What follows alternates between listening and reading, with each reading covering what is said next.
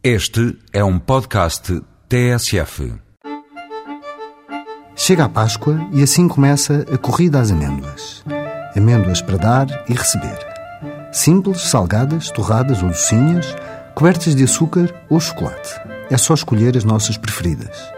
E isto sem contar com as inúmeras receitas regionais e conventuais que usam a famosa trilogia açúcar, ovos, amêndoa. As amêndoas chegaram ao nosso país por volta do século XII, pelas mãos dos árabes. Mas é no Douro e no Algarve que a sua presença cria raízes. No Douro, nos concelhos de Alfândega da Fé, Freixo de Espada à Cinta, Vila Flor, Vila Nova de Foscoa, assim como em algumas freguesias de São João da Pesqueira, Mogadouro, Figueira de Castelo Rodrigo e Meda, a amêndoa é certificada como DOP, com denominação de origem protegida.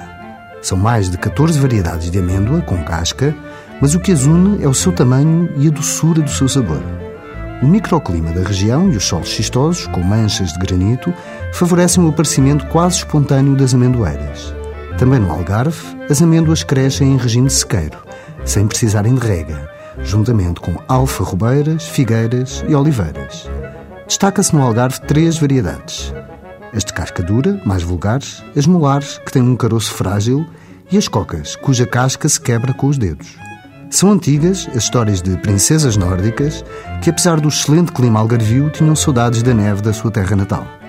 Reza a lenda que foram os seus pretendentes que plantaram as amendoeiras, para que nos meses de janeiro e fevereiro os mantos de flores brancas se espalhassem pela paisagem e lhes aplacassem a nostalgia.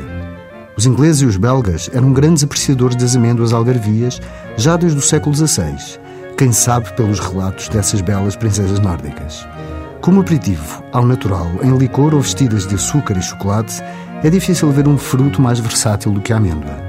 Prove-as nos seus vários formatos e boa Páscoa. Até para a semana com mais produtos e sabores tradicionais.